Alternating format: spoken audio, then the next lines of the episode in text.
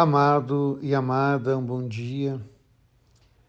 Me recordei agora cedo de uma canção de Padre Zezinho que eu acho muito bonita, muito singela. Tua palavra, teu corpo e sangue, o teu amor sustenta a minha fé. Venho pedir, fica comigo, que eu vou contigo, Jesus de Nazaré. Hoje nós nos tomamos diante da palavra quando Neemias coloca o livro para que toda a comunidade possa ouvir. E é interessante porque ele lê todo o livro diante do povo de Deus, o povo que se alimenta da palavra. Há uma expressão de Jesus quando ele é tentado pelo diabo no deserto: não só de pão vive o homem, mas de toda a palavra que sai da boca de Deus.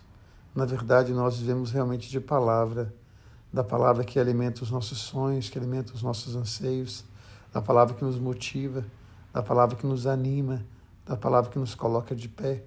E muitas vezes carregamos no coração palavras malditas que ferem, palavras que paralisam, palavras, palavras que escravizam. Portanto, é importante a gente escolher também as palavras e aprender também a arte da escutatória, escutar o outro e falar ao coração do outro.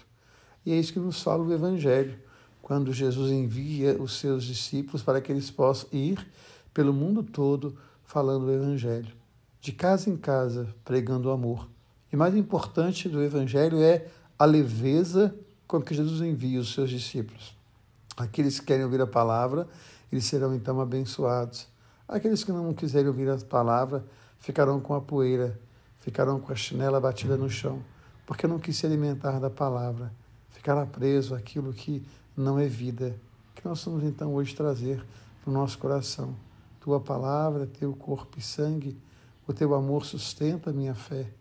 Venho pedir, fica comigo, que eu vou contigo, Jesus de Nazaré.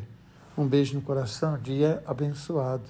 Deus ama você, Deus ama em você. Amém.